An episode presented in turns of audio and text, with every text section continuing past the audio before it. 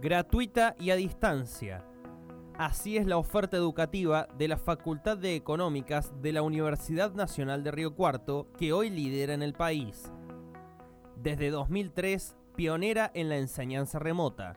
Conoce más en www.eco.unrc.edu.ar.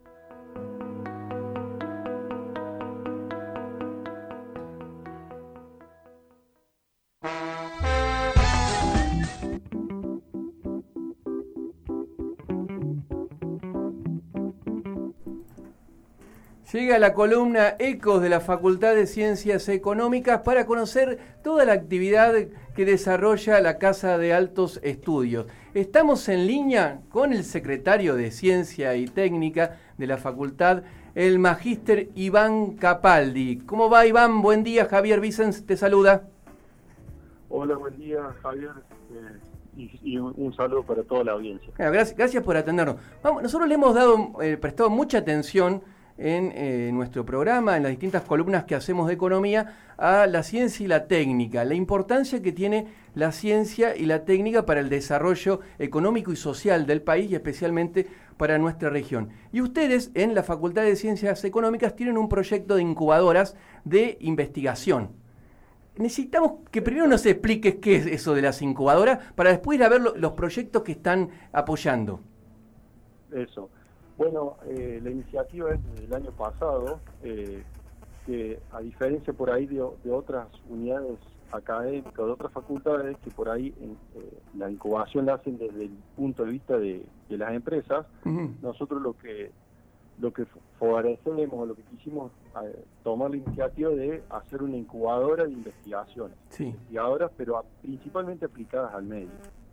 Bueno, arrancamos la, iniciativa el año pasado, y bueno, tuvimos muy buena aceptación por parte de nuestros docentes e investigadores y en ejecución actualmente tenemos 11 proyectos. Eh, es un montón, 11 proyectos. Sí, sí, sí, sí. Y ahora te voy a detallar un poco de qué se tratan. Sí. Eh, son 11 proyectos en donde nuestros docentes eh, aplican sus investigaciones al medio, a, nuestro a nuestro gran río cuarto de nuestra zona.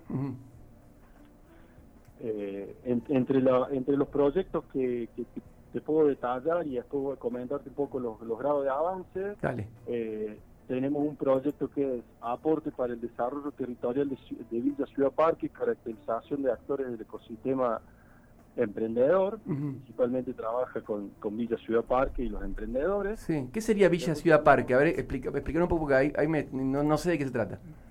Villa Ciudad Parque está muy cerquita de Villa General Belgrano.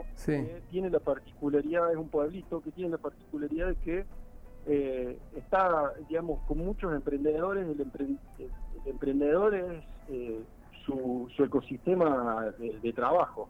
El pueblo vive a partir de los emprendedores y es uno de los pueblitos eh, que tiene esta característica. Entonces, el, el grupo de investigación, el equipo de investigación, se va, se, está, digamos, relacionando con este pueblito, con estos emprendedores, para, bueno, caracterizarlo, para identificarlo, para ver qué características tiene el emprendedor y luego poder aplicarle algunas herramientas eh, o algunas funciones para mejorar ese, ese ecosistema, ¿no es cierto? Ah, bueno, no, conocíamos, la verdad interesantísimo.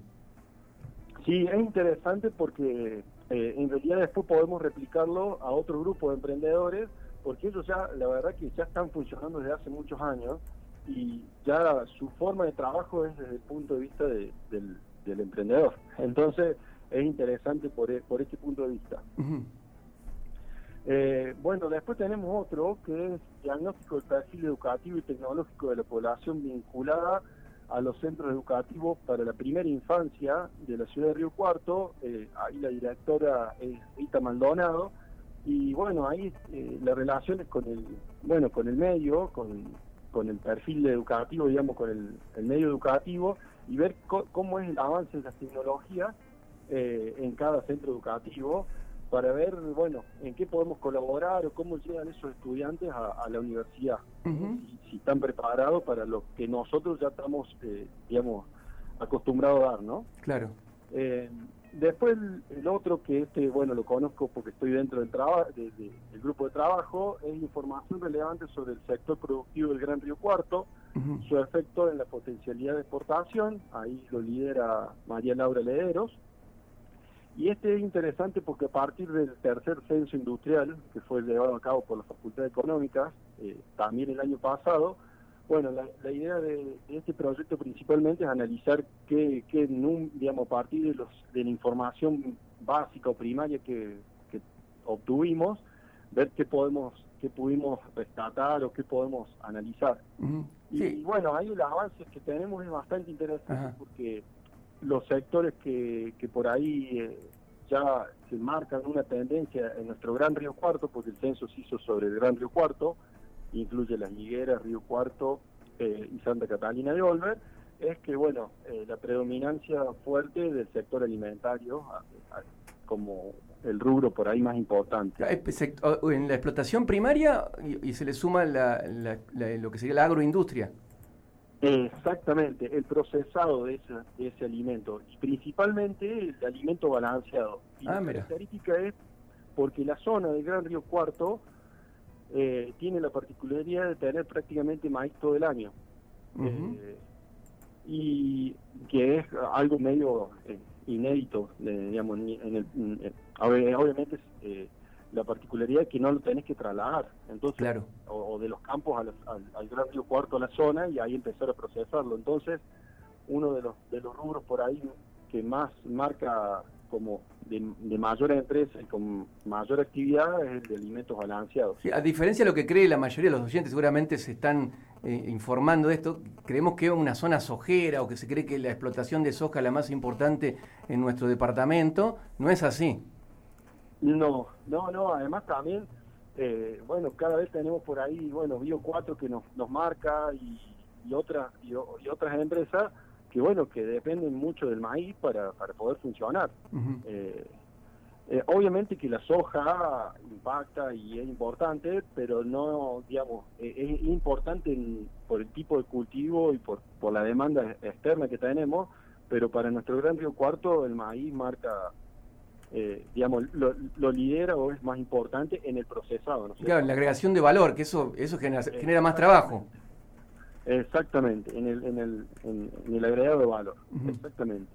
Y después los otros rubros que por ahí nos sorprendió, eh, que por ahí siguen en, cantidad de empresas, el rubro textil, y ah, obviamente que el, que acompaña también en tercer lugar, o también ahí junto del textil, el metalúrgico.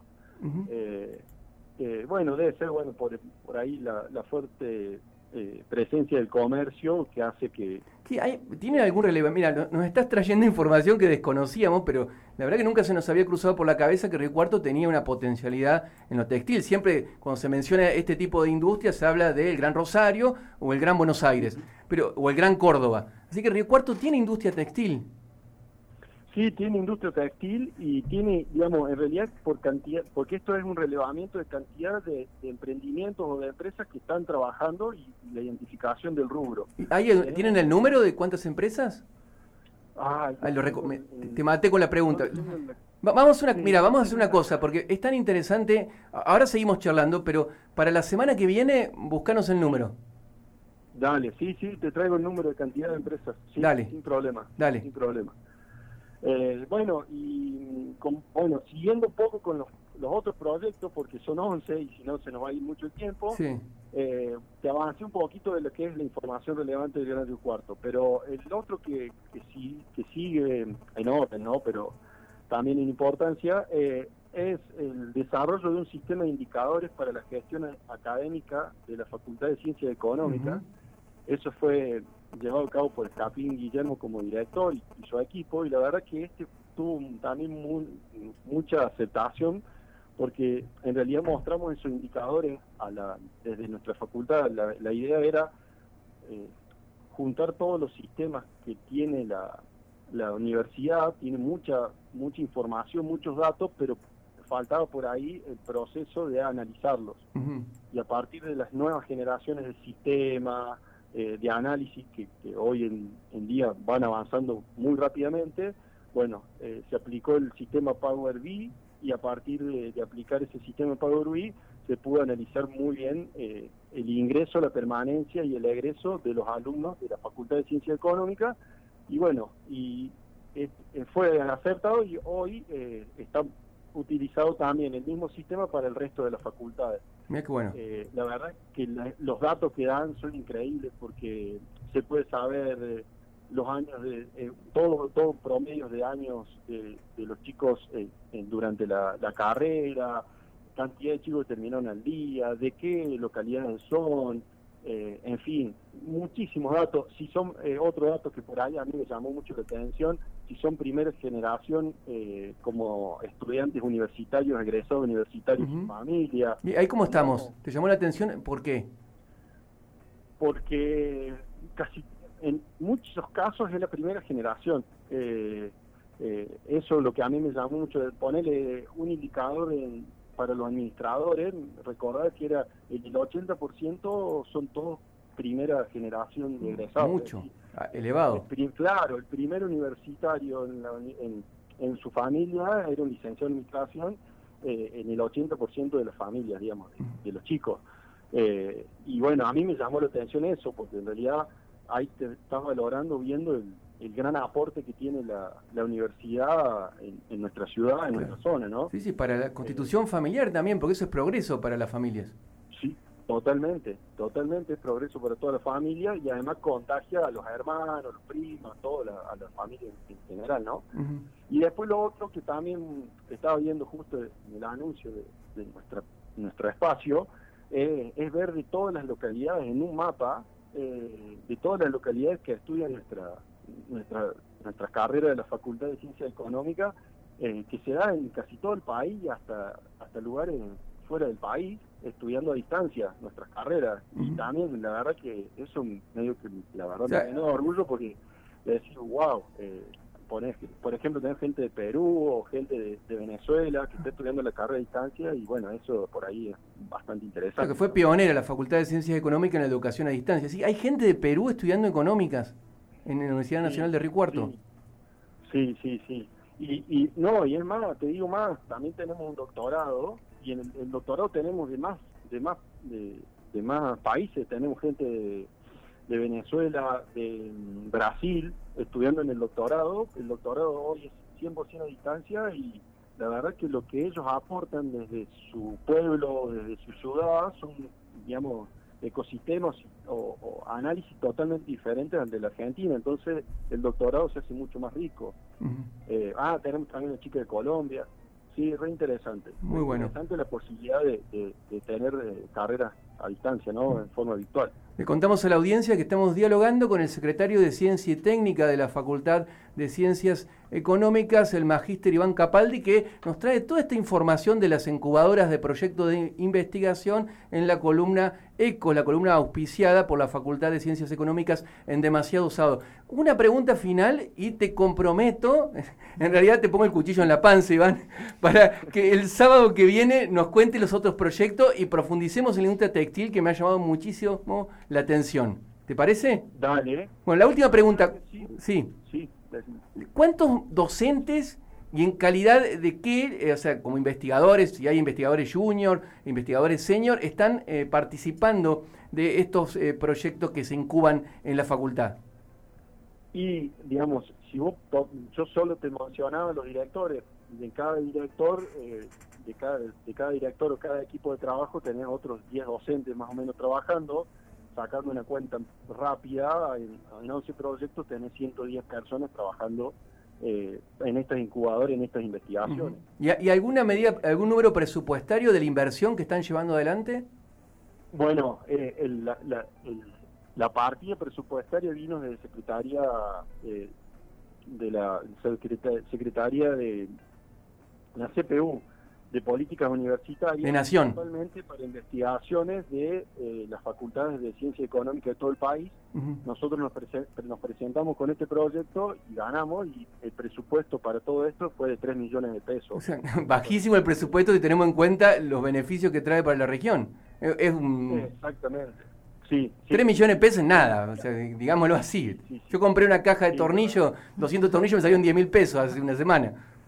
Sí, sí, no, la verdad que para bueno, para movilizar a toda esta gente, y en realidad hay que aclarar que en las investigaciones lo que lo que el docente hace en la investigación es todo ese gasto, todo ese ese presupuesto para que el docente se pueda mover vía viático, pueda comprar bibliografía, no es como un sueldo no es salario. docente, sino es todo para digamos, esto sería todo el gasto corriente que se lleva a cabo para poder, por ejemplo, los chicos fueron a de Ciudad Parque, no fueron una sola vez, fueron varias veces, entonces dedicaron su tiempo y también gasto para estar en Ciudad Parque, a entrevistarse con la gente, conocer, etcétera. Entonces, eh, ese presupuesto principalmente es para, para gastos corrientes y para, obviamente, que los, los, investigadores, los docentes puedan ir avanzando en su investigación y en, su categoría docente, ¿no? Eh, pero bueno, nos han quedado varios proyectos por, por mencionarte, para, para comentarte el grado de avance, y aprovecho que, bueno, me das la posibilidad de, que, bueno, vamos a seguir, la idea es, eh, después de que pase el receso de nuestra en, nuestro, en nuestro calendario académico, es hacer una nueva convocatoria IP para porque nosotros en nuestra facultad somos 12, 200 docentes, bueno, queríamos que se sumen eh, otros docentes y bueno, o aquellos que estos proyectos terminan este año necesiten ampliar o, hacer algo diferente, se puedan sumar a la nueva a la nueva convocatoria, porque la idea de, los IPI o la incubadora es mantenerla durante todo nuestro nuestra gestión eh, en la facultad. Bueno, Iván decía, nos han quedado varios proyectos, pero no, no van a quedar afuera del programa. El sábado que viene seguimos hablando, ¿te parece? Sí, sin problema, sí, de acuerdo, de acuerdo, bárbaro. Bueno, gracias por, por toda esta información que nos has traído, que entre tanta mala noticia, esta, esta es una buena. Te mando un abrazo. Otro para ustedes y un saludo grande a toda la audiencia. Pasó el magíster Iván Capaldi, secretario de Ciencia y Técnica de la Facultad de Ciencias Económicas, por la columna Ecos.